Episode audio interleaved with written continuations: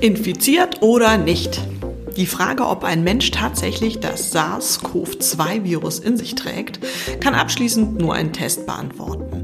Und dieser wird im Labordiagnostischen Zentrum der Uniklinik RWTH Aachen, kurz LDZ, an bis zu 300 Proben täglich durchgeführt. Ein empfindlicher molekularer Test, der aus vielen einzelnen Schritten besteht und jede Menge Konzentration erfordert. Der Fachvirologe und Bereichsleiter im LDZ, Privatdozent Dr. Michael Kleines, nimmt uns heute mit auf die Reise in die Welt der Corona-Tests. Apropos gesund, der Podcast aus der Uniklinik RWTH Aachen. Ja, ein herzliches Hallo, liebe Zuhörerinnen und Zuhörer. Hallo, Herr Dr. Kleines. Hallo. Hallo, schön, dass Sie da sind. Wir sprechen heute über die ja ganz normalen Corona-Tests, die jetzt seit vielen Monaten ähm, gemacht werden, die viele Leute auch schon haben machen müssen, vielleicht nach einer Reise, bei einer Erkrankung oder wenn sie in Quarantäne sind. Erklären Sie uns doch mal, was das Besondere an den Tests ist, wie funktionieren die? Der Test, der am meisten verwendet wird, ist die sogenannte Polymerase-Kettenreaktion. Das ist praktisch der Goldstandard, also der, der die besten Leistungsdaten hat. Und Polymerase-Kettenreaktion bedeutet, dass ein Stück der viralen Erbsubstanz vervielfältigt wird über ein Ablaufsystem, das äh, aus vielen Zyklen unterschiedlicher Temperaturen besteht und letztendlich dazu führt, dass ein bestimmtes Enzym, die im Namen enthaltene Polymerase, die Nukleinsäure so stark vervielfältigt, dass man sie auch nachher nachweisen kann. Das Ganze ist eine geniale Empfindung, für die es auch den Nobelpreis in den 80er Jahren gegeben hat. Das hört sich jetzt an, als wäre das kompliziert, als wäre das gar nicht so leicht. Wie lange dauert das denn, so einen Test äh, auszuwerten? Also das Stäbchen in den Mund zu stecken und äh, äh den Patienten zu testen, geht ja recht schnell. Wie sieht es mit der Auswertung aus? Unter optimalen Bedingungen, also es steht ein Gerät zur Verfügung und es steht ein Mitarbeiter, der ansonsten nichts zu tun hat, zur Verfügung, muss man mit einer Durchführungsdauer von mindestens drei Stunden für das SARS-Coronavirus ähm, rechnen, weil ähm, die Erbsubstanz doch aus RNA besteht, muss noch ein Schritt zugefügt werden, der bei anderen Organismen, die nachgewiesen werden können, nicht notwendig ist. Deswegen diese relativ lange Zeit. Gibt denn dieser Test äh, lediglich darüber Auskunft, ob man positiv ist oder nicht? Oder gibt es da auch noch ähm, Parameter, wo Sie sagen, da kann man noch ein bisschen, bisschen was sagen, zur, äh, in welcher Phase einer Erkrankung befindet sich ein Patient? Oder Im Wesentlichen kann man die Aussage treffen, ist der Patient positiv oder negativ. Man kann aber zusätzlich eine Aussage darüber machen, wie viel Virus ähm, in dem Patientenmaterial enthalten ist und die Menge kann unter günstigen Voraussetzungen einen Hinweis geben, in welcher Phase man ist. Wenn der, die Viruslast relativ niedrig ist, dann ist man wahrscheinlich in der Phase des Anstiegs, also im, am Beginn der mhm. eigentlichen Infektion oder in der Phase der Ausheilung, wenn die Viruslast wieder runtergeht. Es gibt keine strenge Korrelation, keine strenge Abhängigkeit zwischen dem Krankheitsbild und der Viruslast. Es ist also nicht so, dass die Personen mit sehr hoher Viruslast besonders krank werden. Es gibt auch Leute, die eine sehr hohe Viruslast haben und kommen gerade vom Joggen und haben nichts, wenn sie das Ergebnis mitgeteilt bekommen. Jetzt ist es so, bei den Tests kriegt man ja äh, den Rachen abgestrichen und manchmal auch die Nase.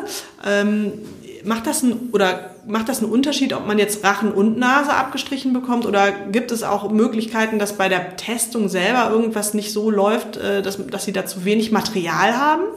Optimalerweise macht man einen kombinierten Nasenrachenabstrich. Das äh, würde dann so gemacht, dass der Tupfer ähm, durch die Nase bis in den Rachen geschoben wird, weil oh, an aua. dieser Stelle, nein, da ist nichts, was Ihnen so. wehtun könnte. Das ist vielleicht ein bisschen unangenehm, aber da ist kein Widerstand ja. äh, zu erwarten, damit man an eine Stelle kommt, wo die höchste Wahrscheinlichkeit vorliegt, dass das Virus nachgewiesen werden kann. Ähm, wichtig ist auch, dass sehr gründlich abgestrichen wird, also so, dass es für den Patienten etwas unangenehm ist. Wenn man da nur oberflächlich ein bisschen über die Schleimhäute reibt, kann es sein, dass man keine Viruspartikel mit erwischt und dann ist natürlich die, der Nachweis auf jeden Fall negativ. Der äh, auch der empfindlichste und beste Nachweis kann nur Dinge nachweisen, im Probenmaterial auch vorhanden sind. Und wenn durch die Probenabnahme ähm, hervorgerufen wurde, dass kein Viruspartikel enthalten ist, wird es ein negatives Ergebnis geben, was dann aber in Bezug auf die Situation des Patienten falsch ist. Ja, äh, wie viele von diesen falschen Tests gibt es denn so im Schnitt? Äh, es wird ja immer wieder, gibt es Leute, die sagen, viel zu viele falsche Tests, ähm, das hilft alles nichts. Das kann man nicht so genau sagen, weil man ja keinen ähm, klaren Überblick darüber hat, wie dieser Test, den man gerade bearbeitet, wie der gewonnen wurde, der Abstrich. Aber ähm, mittlerweile sind die durchführenden Personen so trainiert und so diese Abstriche gewöhnt, dass es sicherlich ein, ein seltener Fall ist, dass man durch mangelnde Abstrichqualität zu einem falsch negativen Ergebnis kommt. Man hat zusätzlich durch die PCR selber ein Restrisiko, ein zum Beispiel falsch positives oder falsch negatives Ergebnis zu haben. Das falsch negative Ergebnis kann ähm, dadurch entstehen, dass eine Komponente innerhalb der Reaktion nicht funktioniert hat. Das würde sich aber auch bei den Kontrollen auswirken, die man mitlaufen hat. Also würde man das erkennen können. Und zum anderen hat man ein Risiko eines falsch positiven Testes. Aus diesem Grund wiederholen wir alle schwach positiven Testergebnisse mit einem neu angeforderten Abstrich, um sicherzugehen, dass dieses schwach positive Ergebnis sich auch bestätigt, um auch die Zahl der möglichen falsch positiven Ergebnisse zu minimieren. Ja. Ja.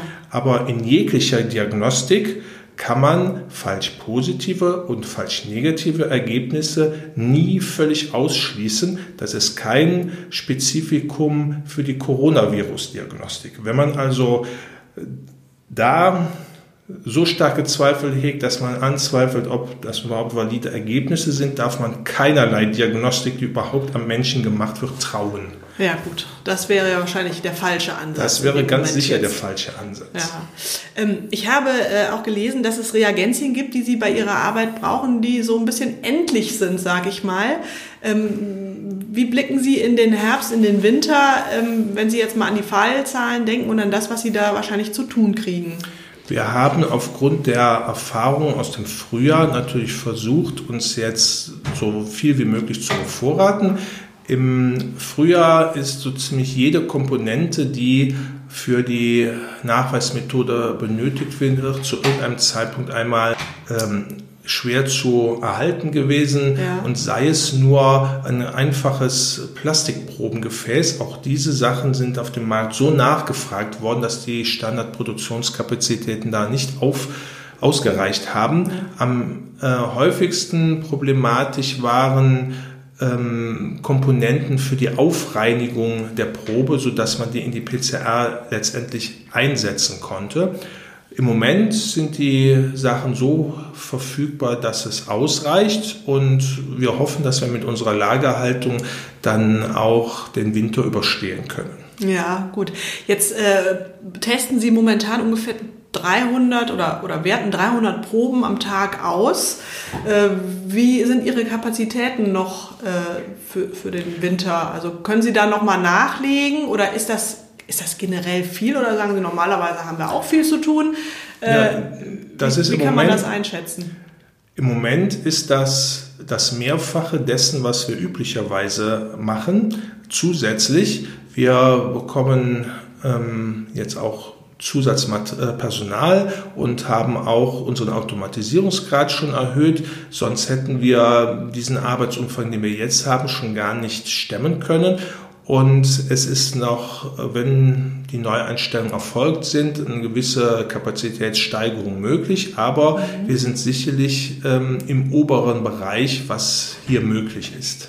Ja, wie viele, wie kann man sich das vorzustellen im Labor? Wie viele Maschinen gibt es da? Wie viele Menschen arbeiten da um, um all diese Proben? Wenn Sie sagen, mindestens drei Stunden brauchen wir für eine Probe, äh, um dann 300 äh, Proben abzuarbeiten. Die Proben werden ja natürlich nicht einzeln und hintereinander abgearbeitet, sondern in größeren Gruppen. Und wir haben so vier bis fünf PCR-Geräte, auf denen wir diese Vervielfältigung durchführen können und haben zwei Geräte, mit, der, mit denen wir die Extraktionen durchführen können und können auch Extraktionen der Erbsubstanz, um sie dann in die Vervielfältigung einsetzen zu können, auch mit Handsystemen, mit manuellen Systemen durchführen.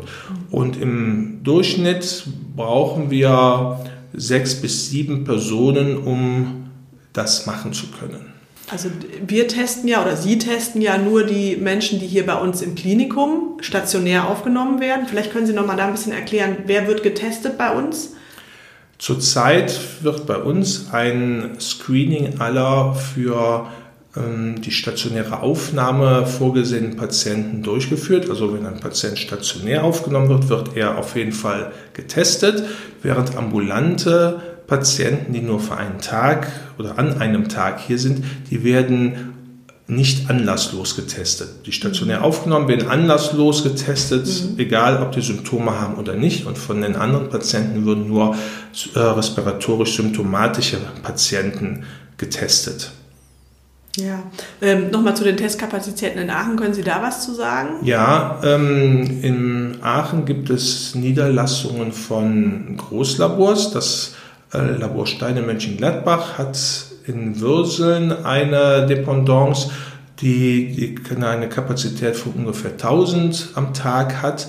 Und äh, es gibt noch einen anderen Anbieter, der ähm, in Aachen eine Dependance hat, wo ich aber nicht genau weiß, ob sie an dem Ort auch Coronavirus-Diagnostik machen oder ob das zum Hauptstandort äh, dieses Labors nach Köln gesendet wird. Mhm. Die Masse der in, im Raum Aachen durchzuführenden Teste findet auf jeden Fall nicht im Kreis Aachen statt, sondern an anderen Stellen. Ah, das wird dann ja, weggeschickt. In, in Mönchengladbach oder in Leverkusen oder ja. in Köln wird aus meiner Sicht die große Masse der Untersuchungen gemacht, weil die meisten Labors, äh, die meisten Krankenhäuser in der Städteregion haben kein Labor, in dem sie eine PCR durchführen können. Da sind wir das einzige Labor, das das kann.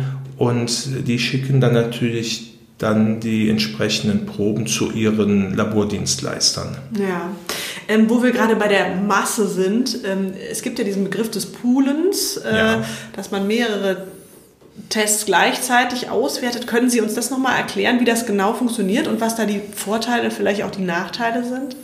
Also beim Poolen nimmt man sich fünf Proben von fünf unterschiedlichen Patienten, nimmt von jeder Probe eine gewisse Menge, mischt diese zusammen und macht dann von dieser einen resultierenden Poolprobe den entsprechenden Test. Und ist dieser Test negativ, dann sagt man, okay, die Patienten sind alle fünf negativ. Ist der positiv, dann werden die Einzelpatienten noch einmal einzeln getestet, sodass man weiß, welcher Patient da positiv geworden ist. Vorteil des Ganzen ist, dass man die Kapazitäten, die vorhanden sind, besser ausnutzen kann. Man kann also mit ähm, demselben apparativen Aufwand, den man ähm, braucht, um 100 Proben zu machen, zum Beispiel 500 Proben durchführen. Wir machen Pools mit fünf Patienten. Damit hat man nur eine relativ geringe Verringerung der Sensitivität, so dass man in der täglichen Praxis eigentlich nicht erwarten muss, dass man ähm, infektiöse Patienten damit nicht erfassen kann. Mhm. Das macht aber vielleicht deswegen jetzt, wenn ich das richtig verstehe, äh, hier bei uns Sinn, weil die Leute ja ohne Anlass getestet werden. Wenn jetzt Tests nur mit Anlass stattfinden, dann könnte ich mir vorstellen, sind vielleicht unter fünf Proben immer einer positiv. Ist das so? Oder? Das ist genau richtig. Diese Pooling-Strategie ist nur so lange sinnvoll, wo die ganz große Masse der Patienten negativ ist so vielleicht bis ein Prozent positive Patienten am Gesamt äh, an dem gesamten Probenaufkommen. Wenn das zwei, drei oder vier Prozent werden, ist mhm. der Aufwand, den Zusatzaufwand, den man durch dieses Poolen hat, ist so groß, dass man dann nicht mehr von einer lohnenden Situation ausgehen kann, dann würde man wieder zur Einzeltestung zurückkehren ja. müssen. Wie ist da die Situation im Moment in Deutschland und ist bei Ihnen wahrscheinlich besser als im Durchschnitt? Also im Moment Oder? steigt es in Deutschland ja an. Wir haben ja zwischen zweieinhalb und 3000 positive am Tag. Wir haben aber in den letzten Wochen auch deutschlandweit ein Gesamttestvolumen von 900.000 bis eine Million pro Woche im Schnitt, sodass wir dann auch, ähm, wenn man dann die 3000 mal mit sieben äh, Mal nimmt, dann hätte man ungefähr 20.000 Positive in der Woche an eine Million, dann hat Lohnt man zwei Prozent, ein bis zwei Prozent Positive. Also man hat immer noch eine relativ geringe Zahl. Im Frühjahr hatten wir in der Hochphase ungefähr sechs Prozent positive Testungen. Oh, okay. Äh, wie viele Tests haben Sie denn jetzt schon hier bei uns an der Uniklinik seit äh, Beginn der Pandemie durchgeführt? Haben Sie da ungefähr eine Zahl? Ja, 25.000 etwa. Mhm. Vielleicht etwas mehr. Ja. Und hätten Sie jemals damit gerechnet, vor so einer Aufgabe mal zu stehen, innerhalb von wenigen Monaten äh, 25.000 äh, Proben von einer einzigen Erkrankung äh, zu testen oder auszuwerten?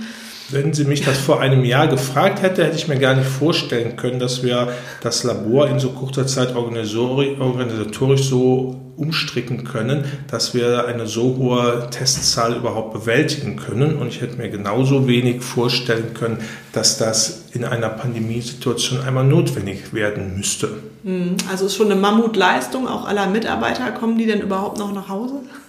Ja, also es ist natürlich so, dass die Mitarbeiter ganz stark belastet sind durch überdurchschnittlich viele Wochenenddienste, durch ganz häufige Überstundenleistungen an. Mit dem Normaldienst wäre das mit unserem Personal überhaupt nicht zu machen. Und wir sind sehr dankbar, dass das Personal auch bereit ist, diese äh, Mehrleistung mhm. zu erbringen. Sonst wäre in keinster Weise möglich, das Klinikum mit den notwendigen Diagnostik zu versorgen. Ja, schön.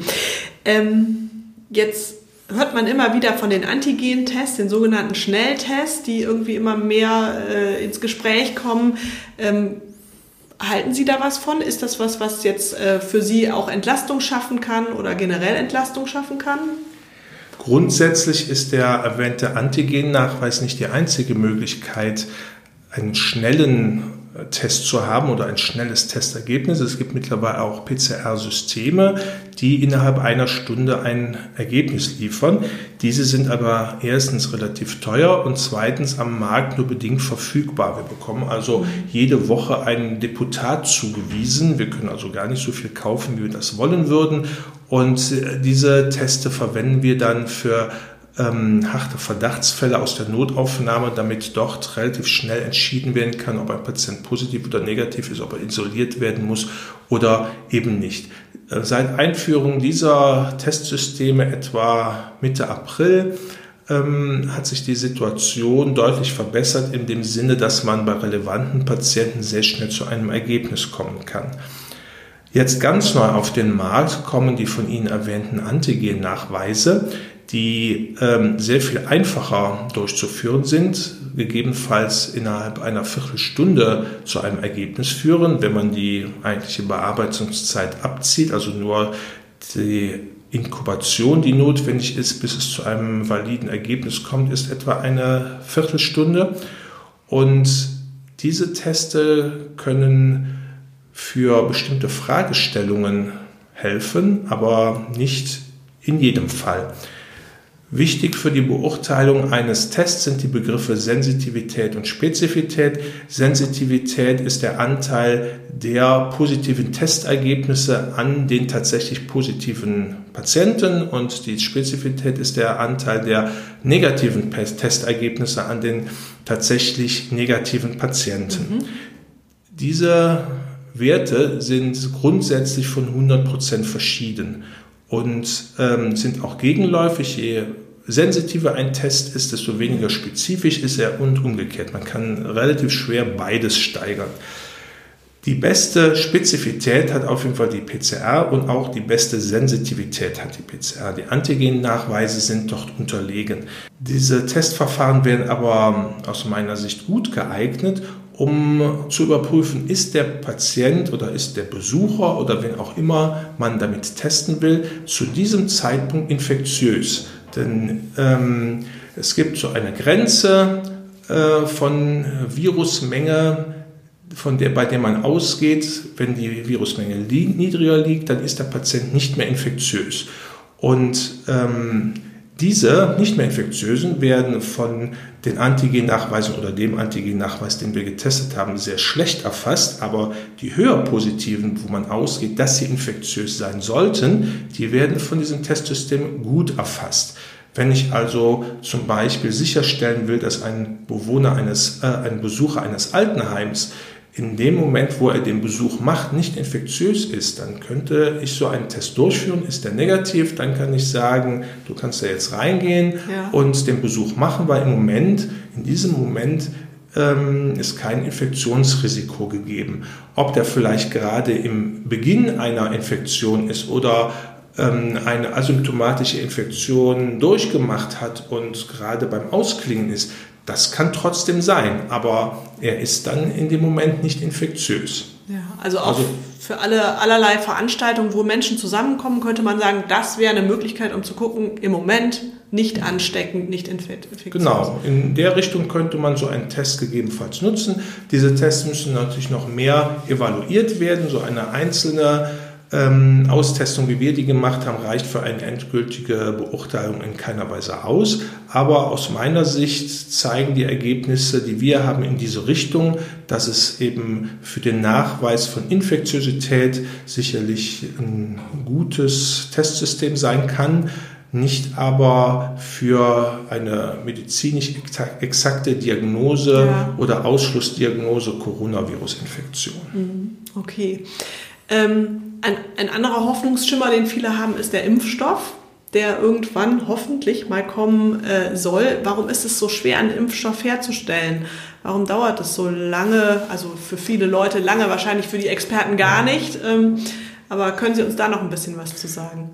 Es klingt vielleicht lange, aber es hat noch nie so eine schnelle Entwicklung von diagnostischen Möglichkeiten, von therapeutischen Möglichkeiten und Impfstoffentwicklung gegeben wie für dieses Coronavirus. Also das mhm. ist schon eine wahnsinnig schnelle Entwicklung.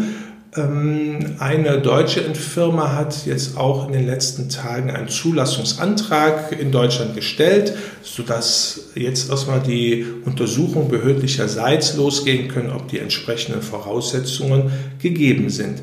Wenn so ein Test dann zugelassen würde, vielleicht früh im nächsten Jahr oder vielleicht sogar noch spät in diesem Jahr, dann könnte man mit der Verimpfung beginnen und da ergeben sich natürlich direkt zwei äh, Probleme. Haben wir genug Impfstoff? Am Anfang wird das nicht so sein. Man wird also auswählen müssen, welche Personengruppen man zunächst durchimpft. Und das werden sicherlich äh, Personen aus dem Gesundheitswesen sein und besonders gefährdete Personen, Bewohner von Altenheimen oder äh, Leute mit chronischen Erkrankungen. Und das andere Problem ist, wer führt diese Impfung durch? Wenn man ähm, davon ausgehen würde, dass eine Impfung mit Aufklärungsgespräch vielleicht eine Viertelstunde dauert und man 80 Millionen Leute innerhalb von einem halben Jahr durchimpfen wollen würde, dann würde man sicherlich 10 Prozent aller Ärzte brauchen, die nichts anderes tun, als den ganzen Tag nur impfen. Ja. Also daran sieht man schon, dass, dass man nicht in sehr kurzer Zeit alle Personen impfen kann. Ja. Man muss auch sicherlich nicht die ganze Bevölkerung durchimpfen, bis man einen signifikanten Effekt auf die Pandemie hat, sodass das Virus sozusagen nicht mehr genug ähm, Opfer finden kann, um sich in dieser Geschwindigkeit weiter auszubreiten. Aber man muss sicherlich rein aus technischen Gründen bei voller Verfügbarkeit von Impfstoff von einem monatelangen Prozess ausgehen, um allein die Impfungen in den Patienten oder in den Probanden zu kommen. Das heißt realistischerweise, auch wenn man jetzt einen Impfstoff hätte, schnell das ist etwas, was uns noch lange beschäftigen wird, dieses Ja. Coronavirus. Ich würde denken, dass es, es unter optimalen Best- Bedingungen vielleicht in, im nächsten Sommer so weit ist, dass man sozusagen zum normalen Leben oder zu einem normaleren Leben zurückkehren kann. Dass das Virus uns völlig verlässt, das ist nicht anzunehmen. Wir werden also genau wie wir das Influenza-Virus jedes Jahr haben, wenn wir jedes Jahr lokale Ausbrüche, eine Epidemie haben mit dem Coronavirus. Und wenn sich dieses Coronavirus so verhält wie alle anderen Coronaviren, werden wir auch eine größere Zeit des Jahres mit diesem Virus zu tun haben als mit dem Influenza-Virus. Das Influenza-Virus hat ja eine relativ kurze Saison. Die meisten Fälle treten so zwischen Dezember und April auf, im Rest des Jahres nur ganz selten. Und diese, das Fenster der Virusfreiheit, was oder der relativen Virusfreiheit, das bei der Influenza dann ja Richtung sieben, acht Monate ist, das ist bei Coronaviren sehr viel kleiner, eher so bei drei bis fünf Monaten. Woran bewegen. liegt das? Jedes Virus hat eine andere Saisonalität, braucht andere äußere Bedingungen, um sich ausbreiten zu können. Ja. Und dann Viren, die sich, die sehr leicht zu Infektionen führen, tun sich da einfacher als Viren, wo das vielleicht etwas schwerer ist. Das ist also eine individuelle Eigenschaft, die bei jedem Virus anders ist. Ja, wo Sie gerade ähm, ähm, die normale Grippe, die saisonale Grippe erwähnen, ähm, jetzt fängt die Impfsaison wieder an oder ist eigentlich schon mittendrin. Ähm, würden Sie auch Leuten, die nicht zu Risikogruppen zählen, in diesem Jahr äh, raten, sich impfen zu lassen gegen die Grippe? In diesem Jahr würde ich auch Personengruppen, wo eigentlich durch die ständige Impfkommission keine Influenza-Impfung dringend empfohlen ist, empfehlen, eine Influenza-Impfung durchführen zu lassen. Es werden ja auch äh, sehr viel mehr Impfdosen dieses Jahr bereitgestellt. Auch hier zum Beispiel im Klinikum wird etwa die dreifache Menge an Impfstoff gegenüber dem, was sonst ähm, verbraucht wird, erstmal bereitgestellt, damit auch jeder, der sich impfen lassen möchte, eine Impfung durchführen lassen kann.